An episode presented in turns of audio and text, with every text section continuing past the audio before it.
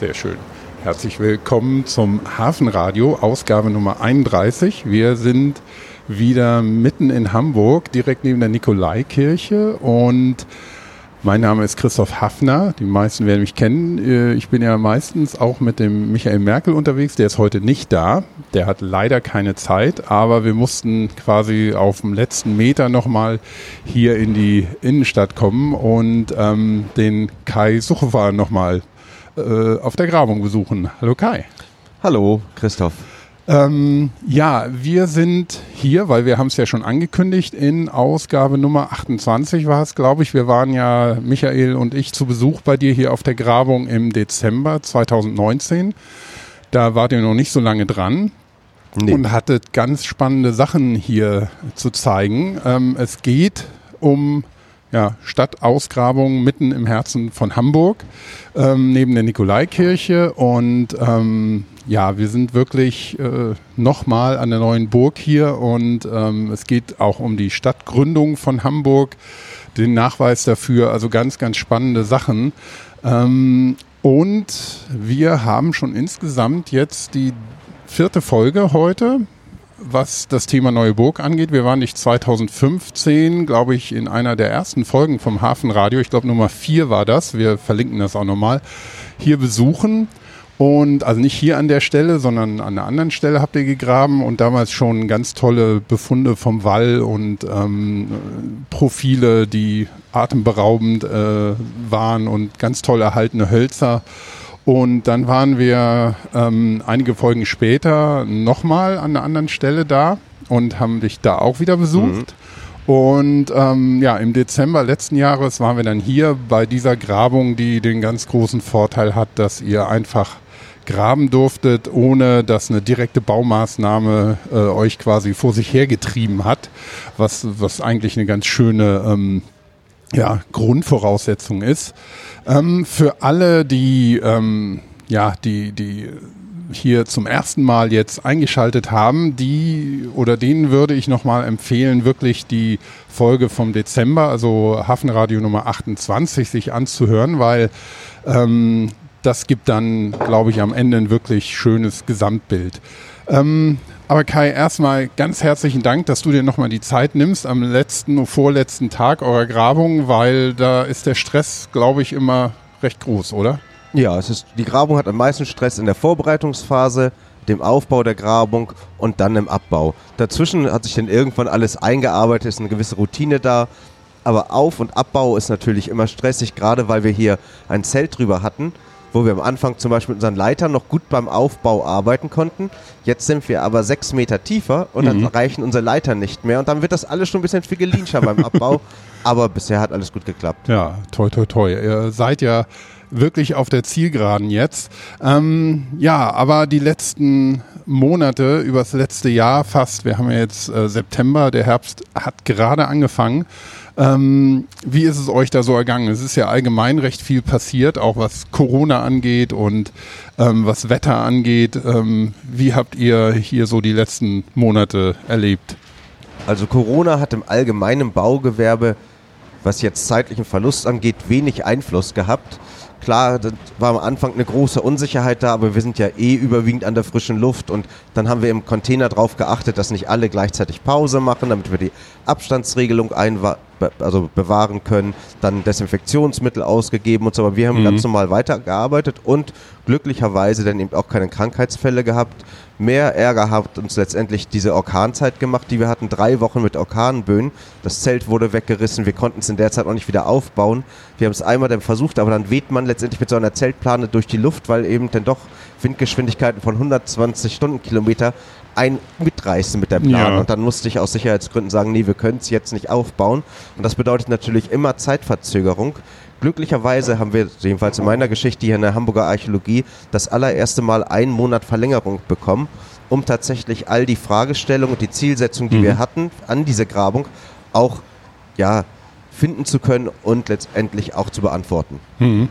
Ja, ein Monat Verlängerung, das hat uns heute natürlich in die Karten gespielt, weil es gar nicht so leicht war, den Termin zu finden. Ähm, es ist auch heute wieder sehr windig, also man, man hört es wahrscheinlich auch im Hintergrund. Ähm, das ist die, die Zeltplane, die, die hier so laut hin und her geweht wird. Also man kann sich schon vorstellen, wie das sich anhört oder anfühlt, wenn richtig Wind ist. Ja. Wann war denn das mit den Orkanen? Ich glaube, das, also im Frühjahr, so März rum ist das gewesen sein, mhm. März, April. Ja. Und der Sommer, wie ließ es sich da arbeiten? Der war ja auch ähm, sehr unterschiedlich. Der war sehr unterschiedlich. Also die heißen Temperaturen, als wir hier in Hamburg normal in der Außentemperatur 30 Grad hatten, hatten wir hier im Zelt zum Teil 58 Grad. Oh Gott. Und wir haben ja alles, was hier an Erde bewegt wurde, bis ja. in sechs Meter Tiefe mit Schaufel und Eimer und so bewegt. Das man war komplett durchgeschwitzt, jeden Tag bis zur Unterhose. Selbst die lange Hose war klitschnass durchgeschwitzt. Das ging gar nicht anders, weil wir mussten einfach weitermachen, sonst hätte die Zeit nicht gereicht. Mhm. Ja. Aber zum Glück sind wir alle da hart gesotten und dann muss es eben sein. Wobei, dass die, wir sind das ja in Hamburg gar nicht so gewohnt, dass es so lange hintereinander über 30 Grad ist. Also ich wohne jetzt 30 Jahre in Hamburg und so einen Sommer habe ich, glaube ich, noch nicht so richtig erlebt, dass es so lange so heiß ist. Ne? Geht mir ganz genauso. Und das ist auch faszinierend, was man denn so an Flüssigkeit zu sich nimmt. Wenn ich das schaffe, normalerweise am Grabungstag ein Liter zu trinken, dann ist das schon aufmerksam. Aber wenn man den ganzen Tag bei 58 Grad im Zelt arbeitet, dann trinkt man, ohne dass man es merkt, bestimmt fünf Liter und schwitzt es einfach mhm. immer wieder aus. Ja. Ja, und ähm, das Klima und die klimatischen Gegebenheiten haben bestimmt auch schon im 12. Jahrhundert hier die, die, die Menschen bewegt. Und ähm, ja, die äußeren Gegebenheiten, auch was Flut und Ebbe angeht, da hast du vorhin schon ein paar schöne Sachen erzählt. Ähm, da können wir auch gleich nochmal drüber reden, ähm, dass sich das auch ähm, in den Befunden widerspiegelt. Äh, fand ich sehr spannend. Aber vielleicht kannst du ähm, erstmal davon ausgehen, wo wir das letzte Mal waren. Also ich, ich ähm, erinnere mich noch an zum Beispiel Familie Jürgensen oder Familie Rossi, die man hier noch, ähm, ja, deren Behausung man hier sehen konnte im, ja, im Planum, den Keller quasi, also die Reste davon. Ähm, und wir haben auch gesehen, dass hier schon, also Hamburg immer sehr ähm, ja, europäisch war eigentlich. Also Namen wie Rossi und ähm, französische Namen. Leblanc. Leblanc, genau. Und ähm, also schon damals ein internationaler Ort im 19. Jahrhundert war das. Genau.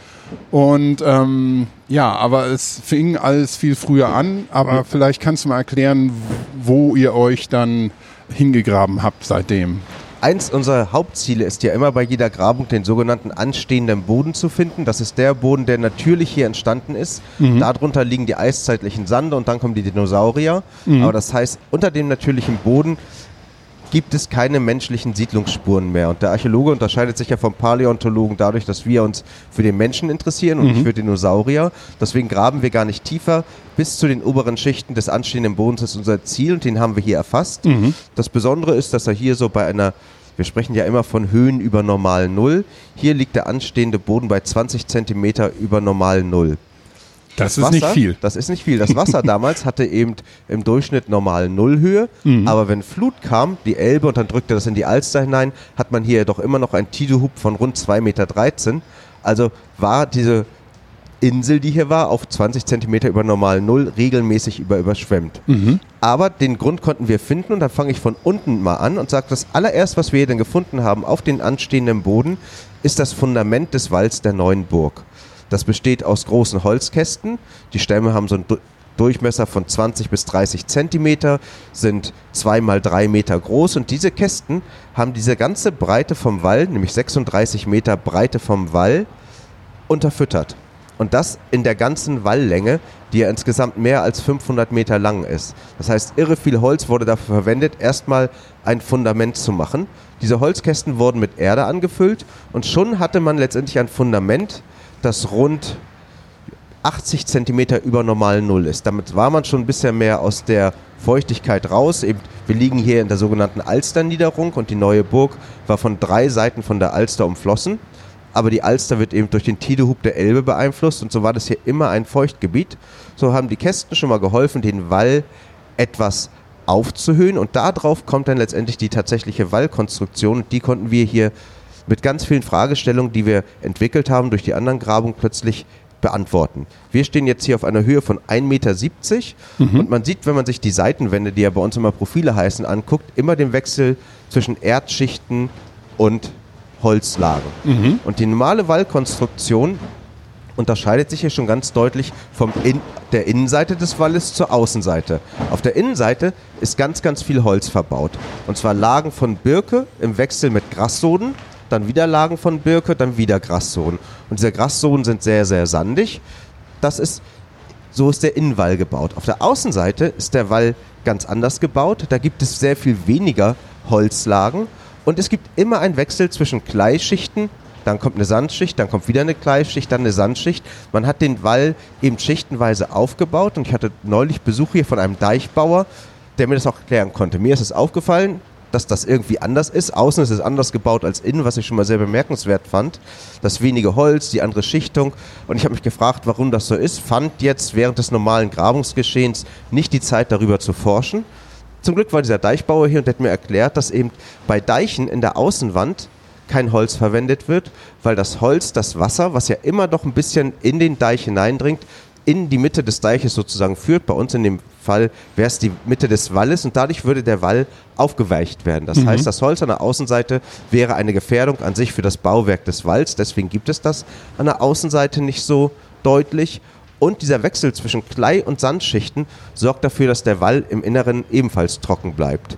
Der Tidehub oder das Wasser drückt auf die Außenseite des Walles, da ist Klei drin und Klei ist eigentlich wasserabweisend. Aber ein bisschen kommt doch immer durch, dann sickert das also durch die erste Kleischicht durch, kommt auf eine Sandschicht und da der Wall ja eine Neigung hat, fließt das Wasser in der Sandschicht wieder runter. Mhm zum größten Teil. Vielleicht kommt sogar noch ein bisschen was durch die nächste Gleisschicht. Ja. Aber dahinter kommt wieder eine Sandschicht, dann wieder eine Gleisschicht, sodass das Innere des Walles eben trocken bleibt. Und schon habe ich eine funktionale Erklärung für meine Beobachtung. Und deswegen bin ich immer dankbar für Leute, die mich bereichern mit ihrem Wissen. Und kann sagen, es ist klar, an der Außenseite wenig Holz, Schichtungswechsel zwischen Klei und Sand, Innenseite viel Holz und als Schichten zwischen den Hölzern überwiegend Grassoden. Das ist schon mal eine schöne mhm. Erkenntnis, die wir hatten. Also mehrere Drainagen übereinander sind genau. das quasi, ne? Ja.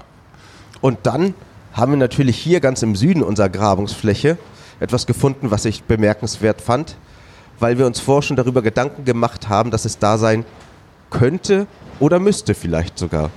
Es ist anzunehmen, dass die neue Burg eben in ihrer Gründungsphase im 11. Jahrhundert auch einen Hafen hatte. Hier wohnte ja immerhin der Herzog, Herzog Bernhard II., einer der letzten mächtigen Sachsenherzöge, die es gab, mhm. aus dem Geschlecht der Belunger. Und dem würde man schon zutrauen, dass er auch einen kleinen Hafen bzw. eine Schiffslände hat. Aber archäologisch ist nichts nachgewiesen. Nein, der ne? Hafen ist archäologisch ja. nicht nachweisbar. Da steht jetzt letztendlich das heutige Leitzgebäude drauf. Mhm. Ist ja auch ganz spannend zu überlegen, dass das Leitzgebäude eine der größten Hamburger Reedereien auf ja. einem vielleicht ältesten Hafen liegt. Und ja, schöne, schöne Vorstellung. Dann haben wir also hier im Ostwall, der in Richtung Alsterhafen geht, im Süden eine Torwange gefunden. Das mhm. heißt, wir haben eine Holzkonstruktion entdeckt, die ganz deutlich. Das sagst du so, das ist eigentlich sensationell, ist oder? Total sensationell, weil ja. ich habe es vorher überlegt, wo könnte, wenn ich einen Hafen habe, wo könnte denn eine Toranlage sein? Und ich habe mir alte Stadtpläne angeguckt. Mhm. Und in den alten Stadtplänen ist in diesem Bereich eine Tweete, also eine schmale Gasse durch die Bebauung. Sonst ist hier immer eine geschlossene Bebauung, aber hier ist eine schmale Gasse und das ist ein Hinweis darauf, dass es in einer gewissen Form ein Wegerecht gab, was nicht überbaut wurde. Und daraufhin habe ich hier schon mal überlegt, dass hier eine Toreinlage sein könnte. Und jetzt auf der Tiefe ungefähr sechs Meter unter der Oberfläche konnten wir tatsächlich eben Befunde dieser Toranlage dokumentieren. Und es handelt sich um eine hölzerne Torwange. Leider haben wir die Südkante dieses Tores nicht, weil sie außerhalb unseres Grabungsfeldes ist. Und das Spannende ist, dass diese hölzerne Konstruktion in der Flucht mit der Tweete liegt des 15. Jahrhunderts. Das mhm. heißt, ich kann schon vom 11. Jahrhundert eine Wegkontinuität bis ins 15. Jahrhundert nachweisen im weitesten Sinne. Und auch heute ist im Leitzgebäude, das ja im 19. Jahrhundert nach dem großen Brand erst gebaut wurde, deutlich eine Toreinfahrt zu erkennen, die durch das ganze Gebäude durchgeht, auf der anderen Seite ein bronzenes Tor hat, wo die Schiffe früher eben beschickt wurden. Mhm. Das heißt, auch das Gebäude aus dem 19. Jahrhundert greift dieses alte Wegerecht in gewisser Weise ja. auf und wir können sagen, seit dem 11. Jahrhundert bis in das 19. Jahrhundert hinein war hier ein, am Anfang ein Tor, dann eine Tweete und jetzt eine Durchfahrt durch das Leitsgebäude. Und wir haben hier letztendlich das allererste Mal ein wirkliches Hafentor. Ja. Und in dem Hafentor ein Befund, den man als Treppe deuten kann. Und es ist tatsächlich also das älteste Hafentor, das Tor zur Welt letztendlich. Ja. Und das bereits im 11. Jahrhundert. Und das ist natürlich toll. Wir haben zahlreiche Dendroproben genommen. Insgesamt haben wir hier aus diesem Grabungsfeld mehr als 80 Dendroproben genommen. Darüber kann man das Holz jahrgenau datieren. Und wir haben es ja schon bei der Grabung 2014 festgestellt, dass die Burg nicht wie bis, sag ich mal, 2014 angenommen, 1061 gebaut wurde, sondern zwischen 1021 und 1033. Und alle Holzproben, die wir hier genommen haben, bestätigen unsere Annahme, dass die Burg eben im 11. Jahrhundert gebaut wurde. Und nächstes Jahr haben wir dann ja 1000 Jahre neue Burg. Ja. Das ist natürlich dann sehr schön, weil das ist der Baubeginn. In den Profilen, in den Seitenwänden kann man das, was ich erzählt habe, eben gut sehen. Und wir stehen hier jetzt eben in einem sechs Meter tiefen Loch, wo man all diese Holzbefunde gut erkennen kann. Und wir haben das allererste Mal die Walloberkante gefunden. Ja. Sonst war es ja immer so, dass wir das Problem hatten, dass eine Unterkellerung oder eine Tiefgarage und so uns die oberen Schichten des Walles, aber auch die ältesten Siedlungsschichten der Stadtgründung, der Neustadt, kaputt gemacht haben. Und hier war das eben nicht so. So konnten wir die Walloberkante finden. Und hier soll ja laut schriftlicher Überlieferung im 12. Jahrhundert Hamburg gegründet worden sein. Es gibt zwei Urkunden. Die Barbarossa-Urkunde von 1189 Genau. und den Freibrief von Graf Adolf von Schaumburg von 1188. Und beide beziehen sich hier auf diesen Ort und verinnerlichen eben ein Stadtrecht. Und das wäre das. Eine Stadt ist erst mit Stadtrecht Stadt. Das fragen mich ganz häufig Leute. Aber es gab doch schon drüben die Hammerburg-Siedlung und so. Das war das nicht auch schon eine Stadt? In der Wissenschaft ist eine Stadt immer nur eine Stadt, wenn sie ein verbrieftes Stadtrecht hat. Deswegen haben Kelten zum Beispiel niemals Städte. Die haben nur Oppidums. Ja. Da können zwar 20.000 Leute leben, spielt aber keine Rolle, hat kein verbrieftes Stadtrecht, also keine Stadt. Ist einfach eine Definitionssache. Ja. Römer hingegen, Köln bei der Gründung viel kleiner, hat ein Stadtrecht gehabt, war sofort eine Stadt. Also da geht es tatsächlich um eine Definition und nicht so sehr um die Anzahl der Leute, die da lebten. Man unterscheidet da so ein bisschen zwischen Besiedlung, die mehr oder weniger kontinuierlich ist, und eben einer Stadtgründung dann, die eben dieses versch- äh, verbriefte Stadtrecht Genau. bekommt. Ja. Und das erste verbriefte Stadtrecht für Hamburg haben wir eben hier in dem Bereich, für die Neustadt. Und diese beiden Urkunden sind aber Fälschungen aus dem 13. Jahrhundert. Und dann war also für mich schon immer die Frage, wenn die Urkunden im 13. Jahrhundert gefälscht wurden, gab es denn überhaupt eine Stadtgründung im 12. Jahrhundert? Ich wollte gerade sagen, äh, kann sich dann Hamburg, worauf beruft sich denn Hamburg heute dann als Stadt? Also bisher immer auf dieses Datum 1189, das Okay. ist auch die Grundlage unseres Hafengeburtstags. Also eine Fälschung. die auf eine urkundliche Fälschung. Und so dachte ich, oh, mal gucken, was ich jetzt hier so Uiuiui. rausfinde. Das kann für Unmut sorgen. So Mhm. glücklicherweise, und das hat mich wirklich beruhigt und fand ich auch sehr schön, konnten wir ganze Pfosten reinfinden mit mächtigen Pfosten, die zum Teil 50 Zentimeter Durchmesser hatten aus Eiche. Das wiederum konnten wir jahrgenau datieren über die Dendrochronologie. Und siehe da, wir haben vier, fünf Pfosten aus der Reihe, die alle in die 1188, 1186, alle so in die 80er Jahre des 12. Jahrhunderts datieren. Damit können wir sagen, unabhängig von den Fälschungen der Urkunden, haben wir hier den materiellen Beweis, dass Hamburg, die Hamburger Neustadt, im 12. Jahrhundert hier gegründet wurde.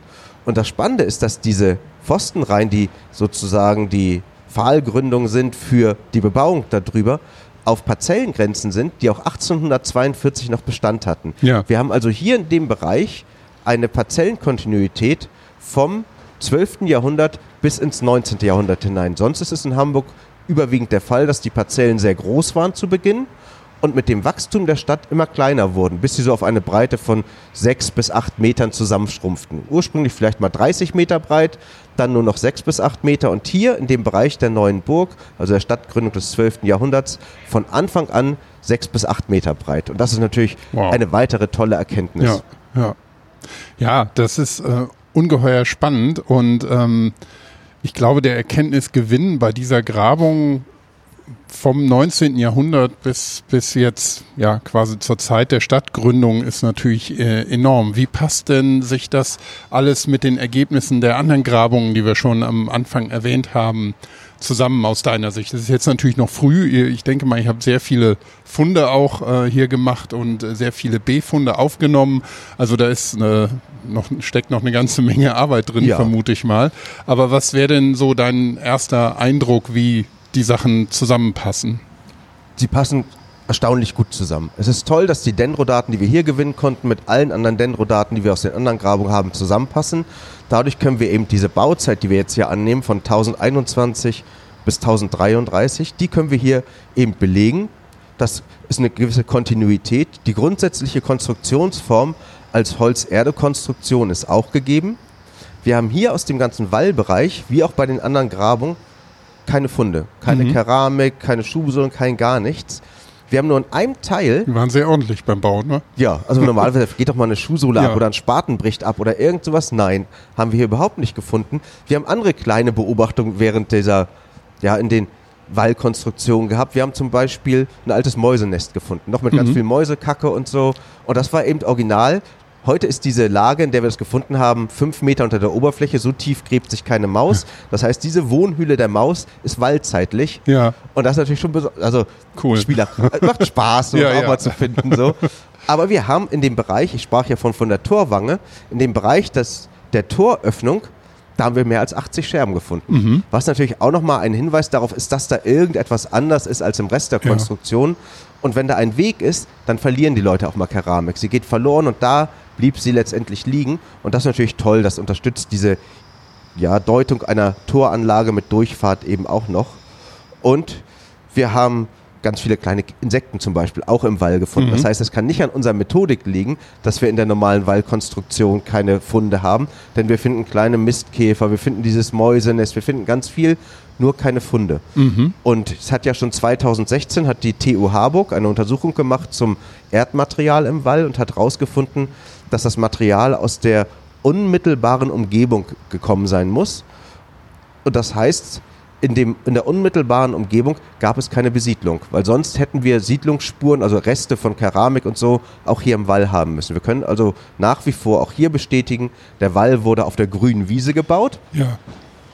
Und was jetzt hier durch die Grabung auch nochmal deutlicher wurde, ist, dass die Wallform, die ist anders als bei den meisten sächsischen Ringwällen des 11. Jahrhunderts, die Außenseite bei unserem Wall steigt ganz flach an. Ich war am Anfang sehr irritiert darüber, dachte, ja, das kann doch eigentlich ein Feind relativ solide hochlaufen. Aber auch das hat mit der Konstruktion des Deiches zu tun, damit das Wasser nicht gegen die Wallkante schlägt, sondern nur langsam aufläuft. Mhm. Dadurch bleibt der Wall besser erhalten und hat eben dadurch auch diesen Deichcharakter. Das ist etwas, was wir hier eben rausfinden konnten. Und sonst haben wir überwiegend alle Sachen, die wir auf den anderen Grabungen gefunden haben, hier auch bestätigen können. Mhm. Hervorragend. Ähm, ich finde ja die, die ähm, Geschichte mit dem Tor unglaublich spannend. Kannst du vielleicht ein bisschen mehr über die Konstruktion erzählen, wie das Tor aufgebaut war, vielleicht auch wie es funktioniert hat, damit man sich so ein bisschen ein Bild machen kann? Also hier, wo wir stehen, verläuft der Wall ja sozusagen von Nord nach Süd. Mhm. Und um eine Toranlage zu haben, gräbt man letztendlich einen Graben durch den Wall, beziehungsweise von Anfang an so gebaut. Und dieser Durchbruch muss 36 Meter lang gewesen sein, weil der Wall ja 36 Meter breit ja. ist. So, und die, wie breit das ist, können wir auf dieser Grabung hier nicht erschließen. Aber wenn ich jetzt auch wieder die Breite der Tweete und der Grundstücke und berücksichtige, könnte man annehmen, dass die Torbreite so bei 4,20 Meter liegt. Mhm. Und die Seitenwände dieses Tores wenn man Erde einfach nur hätte stehen lassen, dann wäre die Erde natürlich wegerodiert durch Regen. Also hat man die Seitenwände dieses Tores, 36 Meter lang, eben durch eine massive Holzkonstruktion gestützt. Mhm. Und dagegen wurde dann die normale Wallkonstruktion gesetzt. Dann haben wir sozusagen einen Schacht, der schon mal durch den 36 Meter breiten Wall geht. Mhm. Und zwar von Ost, vom Alsterhafen, nach West in das Innere der Burg. Bei meinen ersten Überlegungen habe ich die Unterkante des Tores einfach immer waagerecht durchgezogen. Da habe ich nicht zu Ende gedacht, wie das so ja. ist. Es tauchen immer wieder, je länger man sich mit Dingen beschäftigt, neue Fragestellungen auf.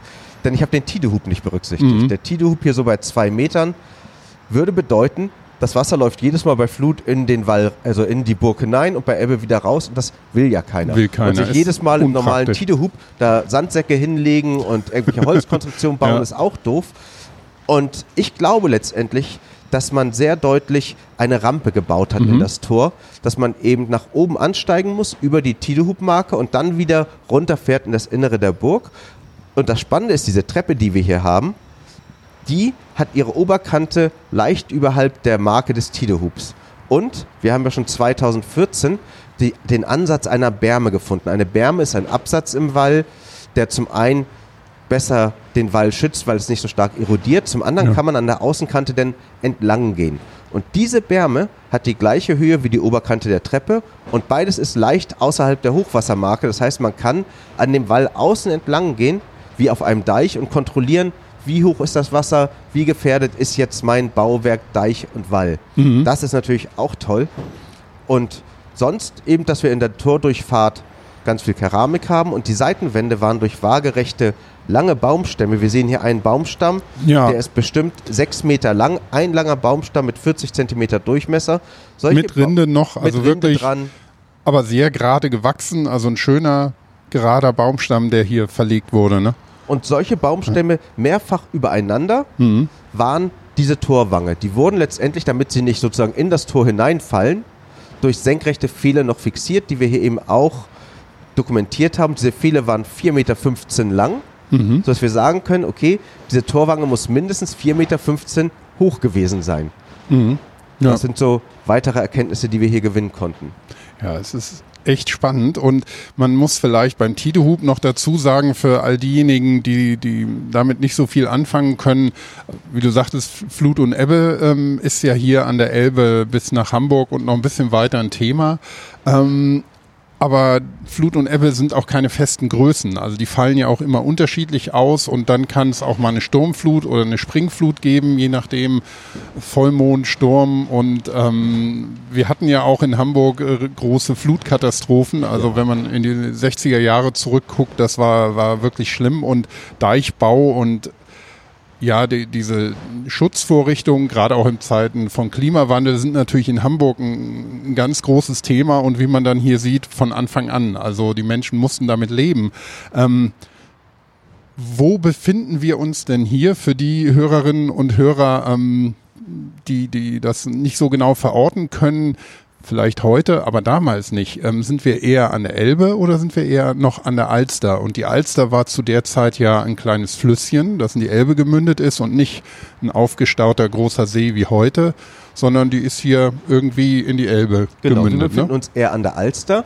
Und das ist auch, ob es jetzt typisch ist für Norddeutschland, kann ich gar nicht sagen, aber es ist in Stade ähnlich. Mhm. Die erste Besiedlung oder der erste Hafen ist nicht am Hauptstrom selbst, also nicht an der Elbe, sondern an den Zuflüssen. Bei Stade ist es die Schwinge, hier ist es die Alster. Man ist also etwas vom Hauptstrom weggegangen. Am Hauptstrom an sich ist man natürlich den Gezeiten und den Kräften des Wassers doller ausgeliefert zum einen, Mhm. aber man ist auch schneller angreifbar. Hier, wo jetzt die neue Burg ist, und die neue Burg schützt auch in gewisser Weise die Hammerburg-Siedlung auf der Geest, man müsste also erst die Alster hineinfahren mit den Schiffen, an der neuen Burg vorbei, bevor man bei der Hauptsiedlung ist. Das heißt, dieses Zurücksetzen und dann Sicherung durch eine Wehranlage, so ist es eben bei Stade auch, direkt am Übergang von Elbe zur Schwinge steht eine sächsische Befestigungsanlage und das ist wa- wahrscheinlich Methodik gewesen. Wir sichern die Siedlung, die weiter im Inland ist, durch eine Burganlage am Zusammenfluss von Elbe und Alster, denn da brauchten dann eigentlich nur ein paar Baumstämme ins Wasser gelassen werden, mit Bändern verbunden und schon hatte man eine Seesperre, wo die Boote nicht mehr durchkamen und man konnte hier vom Wall sicher mit Pfeil und Bogen die ganzen Schiffe auch erreichen und dann die Segel mit Brandpfeilen in Brand setzen. eben so dass das eigentlich eine sehr sinnvolle Sache ist, die Burg hier hinzusetzen und damit auch die Siedlung. Und an sich, diese Stadtgründung im 12. Jahrhundert, die wir hier nachweisen können, die passiert ja oben auf dem Wall sozusagen. Wenn man sich den Wall eben vorstellt wie so ein Hundenapf, Mhm. dann hat bei der Stadtgründung Wierat von Beutzenburg mit seinen Kaufleuten dafür gesorgt, dass das Innere aufgefüllt wurde. Mhm. Und plötzlich hatte man einen Stadthügel, der fünf Meter höher ist als das Wasser und eine Ost-West-Ausdehnung von rund 190 Meter hat und eine Nord-Süd-Ausdehnung von rund 180 Metern. Und da drauf, fünf Meter höher als letztendlich das Wasser ist, wurde Hamburg im 12. Jahrhundert gegründet und damit ist man gegen den normalen Tidehub und auch gegen die normale Springflut, die ja bei Vollmond dann eben mit am höchsten ist, geschützt. Wobei natürlich, wir haben das ja 1962 gesehen, eine richtige Sturmflut kommt auch über die 5-Meter-Marke rüber. Aber das kam glücklicherweise nicht so oft vor. Hm. Ähm, wenn wir uns jetzt neben dem Ort vielleicht, du, du hast es ein bisschen beschrieben, so die Dimensionen von der neuen Burg, wie, wie können wir uns das denn vorstellen? Wie groß war das denn? Wie viele Menschen waren hier unterwegs? Wie viel Gewusel war hier, wenn man ein bisschen weiter rumschaut, also Städte damals schon wie Köln oder Mainz oder Rom, tausend Jahre vorher, hatte schon ja, zu besten Zeiten eine Million Einwohner. Ähm, das waren hier im Norden natürlich andere Dimensionen, ähm, aber trotzdem war es halt ein, ein, wichtiger Ort. Aber wie, wie kann man sich das vorstellen? Was war, was war hier los? Also noch zur Zeiten der Burganlage im 11. Jahrhundert geht man davon aus, dass oben auf der Geest eben am Bischofssitz so 500 bis 600 Leute lebten. Mhm. In der Burg selber werden, also wenn da 50 Leute gelebt haben, würde ich sagen, war das schon viel. Der Herzog, sein Gefolge und sein Gesinde werden da gewesen sein. Die werden in der Burg das gehabt haben, was man so braucht eben. Da wird ein kleiner Küchengarten gewesen sein, da wird ein bisschen Vieh gewesen sein, Unterkünfte für das Gesinde, im Backhaus, wie man das letztendlich von Burganlagen kennt. Mhm. All das können wir aber nur über Analogien entschließen, denn das Innere der Burg wurde nie ausgegraben und kann heute auch nicht mehr ausgegraben werden, weil die neogotische Nikolaikirche rund die Hälfte, das Inneren der Burg schon zerstört hat. Mhm. Die andere Hälfte hat das Allianzgebäude, ein Bau aus den 60er Jahren zerstört, sodass wir nichts mehr über das Innere der Burg richtig sagen können. Wir können es nur annehmen. Mhm. Wir wissen von allen sächsischen Burgen dieser Zeit, die archäologisch untersucht wurden, dass eine Bebauung da drin war. Und es waren also keine Fluchtburgen, mhm. sondern es war eine Hausbebauung in der Burg drin. Dann wohnte hier Herzog Bernhard II., das war vielleicht sein Stammessitz, also ein Stammessitz der Belunger. Da werden also Gebäude gewesen sein müssen. Werden wir archäologisch nie erkennen, aber wir arbeiten damit, dass das eben da ist. Und so würde ich sagen, dass da maximal vielleicht auch nur 50 Leute mit der Burg an sich zu tun hatten, denn die meisten wohnten nach wie vor gegenüber auf der Gesten im Bischofsgebiet. Mhm. Ja. Ja, also von der Wohnsituation ist das natürlich hier dann schon privilegiert, weil es ist nicht nur eine, eine Abwehr gegen ähm, ja, Feinde, die eventuell kommen können, sondern ähm, wie man mit dem Deichbau oder der Deichbauweise sieht, ja auch ähm, gegen die Naturgewalten, die hier dann so vorherrschen. Und es ist ja ein strategisch guter Platz für viele Dinge, aber zum Wohnen ist es, wenn man ungeschützt ist, ja gar nicht so toll, bei, weil wenn mal eine Springflut kommt, und das sieht man ja heute auch immer noch, wenn man sein Auto ähm, am Fischmarkt stehen lässt, äh, kann es sein, dass, wenn man Glück hat, wird es abgeschleppt und ansonsten kriegt es nasse Füße oder, oder noch mehr. Ähm, also das kann schon glaub, ungemütlich das, werden. Ich glaube, ne? das war total ungemütlich hier zu ja. wohnen der Wind, die Feuchtigkeit. Wir haben ja heute toll isolierende Fenster und mhm. Zentralheizung und so. Und auch heute sind die Leute noch manchmal genervt vom Hamburger Wetter. Aber damals, als es keine dichtenden Fenster gab und keine permanente Heizung und Sachen zum Trocknen, also heute trocknen wir das schnell mal auf der Heizung. Aber früher, wie hat man seine Sachen im Herbst so, mhm. so trocken bekommen? So Wahnsinn. Also es war nicht gemütlich. Ich hätte ja. in der Zeit nicht gern hier gelebt. Ja, selbst der Herzog hat es bestimmt nicht so muckelig, wie man es heute hier Nein. hat. Nein, also ich, ich würde sagen, ich würde jederzeit mein Leben heute hier eintauschen gegen so ein Herzogsleben damals. ich bin gesünder, ich bin älter schon wahrscheinlich, ich habe eine bessere Wohnung, als er jemals mhm. kennengelernt hat. Also wir leben im totalen Luxus und ja. ich finde sich das bewusst zu machen, wenn man sich mit älteren Zeiten nochmal beschäftigt und auch mit anderen Regionen, in was für einem Luxus und in was für einer großen Sicherheit wir hier leben. Das mhm. ist ein großes Geschenk und mich freut das eigentlich jedes Mal, wenn ich es mir bewusst machen kann. Ja. da bin ich auch schon zufrieden. Und dann sehe ich zwar Leute, die hier auch noch mehr haben als ich, aber das spielt keine Rolle, weil alles, was grundsätzlich wichtig ist, habe ich. Mhm. Ja, und das ist gerade, wenn, wenn man sieht, äh, wenn jetzt so eine Pandemie hier um sich greift, ähm, wie viele Leute da davor zurückschrecken, dass sie irgendwelche Einschränkungen erfahren oder dass man durch den Klimawandel vielleicht irgendwelche Verhaltensweisen ändern muss. Ähm, es, ich glaube, es ist immer hilfreich, wenn man, wenn man solche Dinge dann einordnen kann. Was bedeutet das nicht nur für mich jetzt persönlich gerade, sondern überhaupt, wie, wie schwerwiegend sind solche Sachen, wenn ich jetzt nicht dreimal im Jahr in Urlaub fliegen kann oder so. Und ähm, von daher finde ich, hat gerade, also gerade wenn man das hier auch sieht, es hat einen sehr praktischen ähm, Anwendungs- äh, oder sehr praktische Anwendungsmöglichkeiten für den, für den Alltag, was man hier so an Erkenntnissen gewinnt. Ja, ich wurde neulich gefragt, was bringt denn Archäologie an sich überhaupt? So, mhm. Was bringt das den Hamburgern?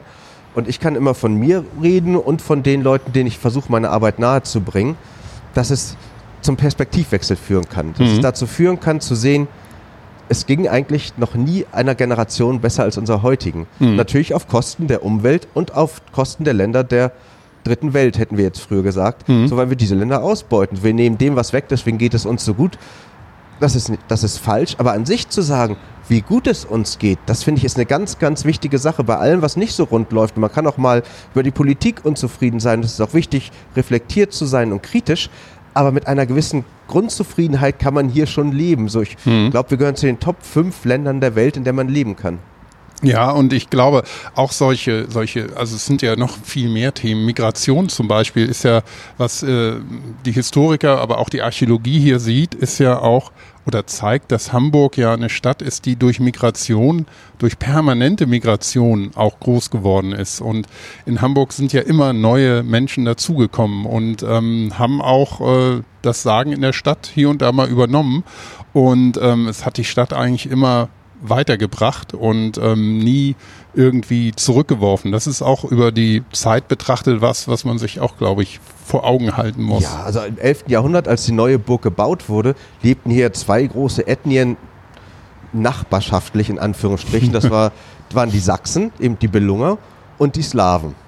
Die mhm. Slawen wurden letztendlich mit Feuer und Schwert zwangschristianisiert und dem wurden ganz, ganz viele Dinge zugemutet. Der Begriff Sklave leitet sich von Slave ab, weil das Menschen damals zweiter Klasse waren. Mhm. Und trotzdem lebten die hier mit den Belungern zusammen und man sieht in der materiellen Kultur Überschneidung. Es gibt eben slawische Keramik, es gibt sächsische Keramik und es gibt Keramik, die vereint beide Merkmale. Und ich persönlich glaube auch hier in der Burg einige technische Holzverbindungen und so erkannt zu haben, die eigentlich eher typisch slawisch sind als typisch sächsisch.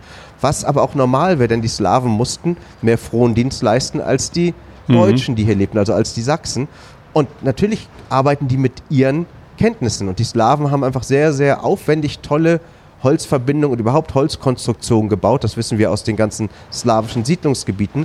Und wir sind hier in der Peripherie. Mhm. Und auch wenn die sich gegenseitig bestimmt mal die Köpfe eingehaut haben, gibt es immer Liebe zwischen den Leuten. Es gibt nette Leute kennenlernen. Und sobald man mit, einer, mit der Fremde in Berührung kommt, ist sie auch nicht mehr so fremd. Man kann mhm. sie gar nicht mehr so doof finden. Ich glaube, dass die Leute, sagen wir mal, im Süden des Deutschen Reiches damals die Slawen grundsätzlich negativer betrachtet haben als die Leute, die im täglichen Leben mit denen zu tun hatten. Denn wir sind alle Menschen mit den gleichen Bedürfnissen. Wir wollen Anerkennung, wir wollen Liebe, wir wollen genug zu essen. Und damit sind wir die große Familie des Menschen, nenne ich das mhm. immer. Und das finde ich ist auch ein, ein richtiger Wert, den wir besitzen. Ja. Ja, und wenn, wenn sich das dann auch in archäologischen Befunden widerspiegelt, finde ich das immer faszinierend. Also, dass, ähm, wie du sagst, es wirklich ein, ein ja einen Sinn macht, was, was äh, du hier mit äh, deinem Trupp machst, was ihr hier anstellt und, und wirklich unheimlich viel Arbeit und Herzblut reinsteckt. Das muss man auch sagen. Wenn man, ähm, ja, wenn, wenn man das hier sieht, wird einem wirklich klar, was das für Dimensionen an Arbeit hat, weil ihr geht ja nicht äh, mit dem Bagger hin und grabt einfach ein Loch, sondern das ist eben eine Arbeit über viele Monate. Aber ein Ding möchte ich noch, äh, springen wir nochmal zurück zu den Konstruktionssachen oder den Befunden. Ähm, Du hast mir ganz am Anfang was sehr Schönes gezeigt, nämlich die, ähm, oder sag selber, ihr habt es da schön oben äh, mit einem Flatterband und einem Schild gekennzeichnet. Das ist auch was Besonderes, ne?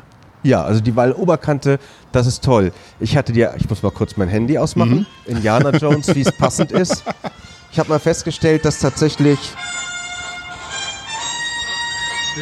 Ich will nicht.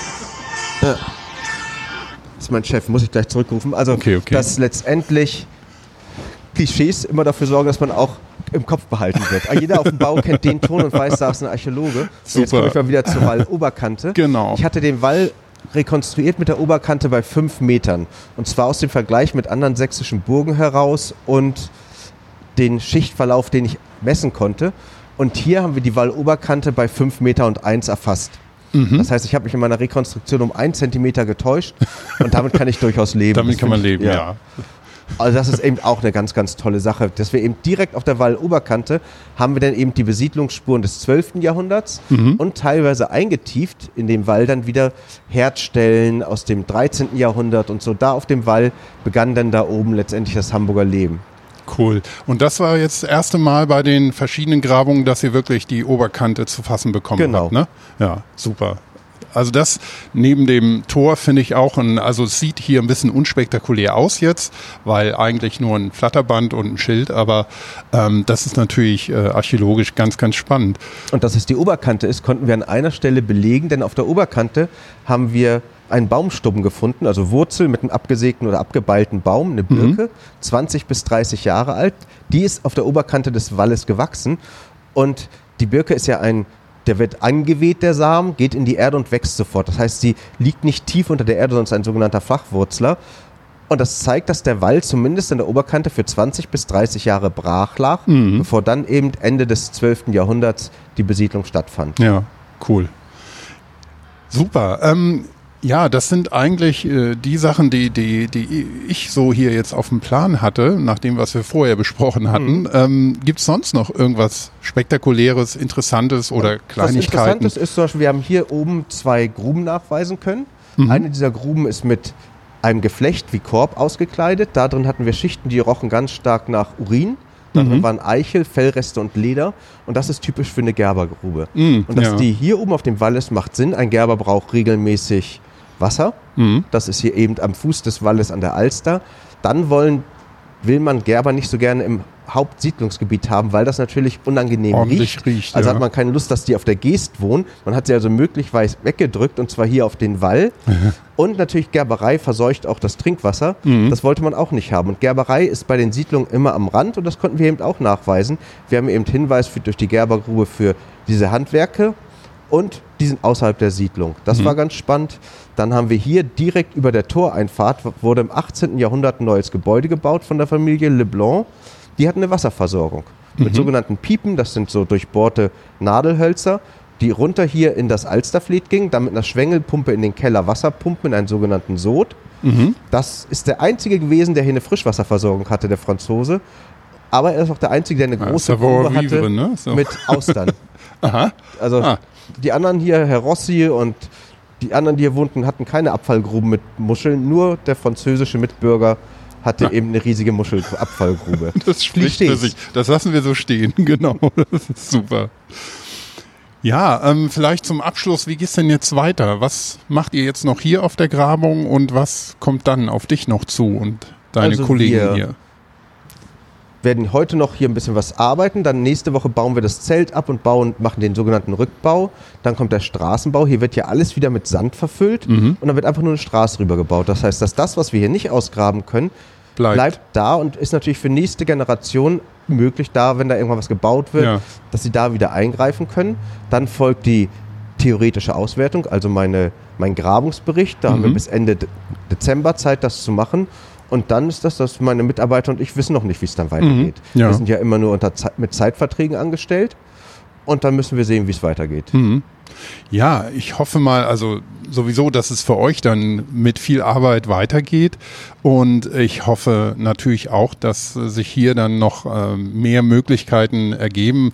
Das ist ja schon für dich so ein, so ein Dauerprojekt geworden, ähm, mitten im Herzen Hamburgs. Und ich glaube, da gibt's keinen, der so viel Überblick und so viel Wissen darüber hat wie, wie du eigentlich. Ne? Glaube ich auch. Also das, und das also, ist letztendlich auch, man hat dann einfach einen anderen Blick entwickelt, schon durch mhm. die vielen Grabungen, sich beschäftigen mit diesem Thema eben dann schon seit Jahren, kennt man einfach viele Dinge und man hat nicht mehr diese ganzen Anlaufschwierigkeiten. Ja. Man erkennt sofort, wo ist der Wall, aha, der ist so und so gebaut und das macht es schon sehr viel leichter und dadurch kann man auch immer mehr in die Tiefe gehen. Mhm. Wenn jetzt jemand anderes anfangen würde, sich damit zu beschäftigen, dann bleibt er natürlich am Anfang auf einem Informationsniveau, was er nicht erreicht, was ich nicht mehr habe, weil ich schon seit zehn Jahren daran arbeite. Ja, so. ja. Und das ist natürlich toll. Klar.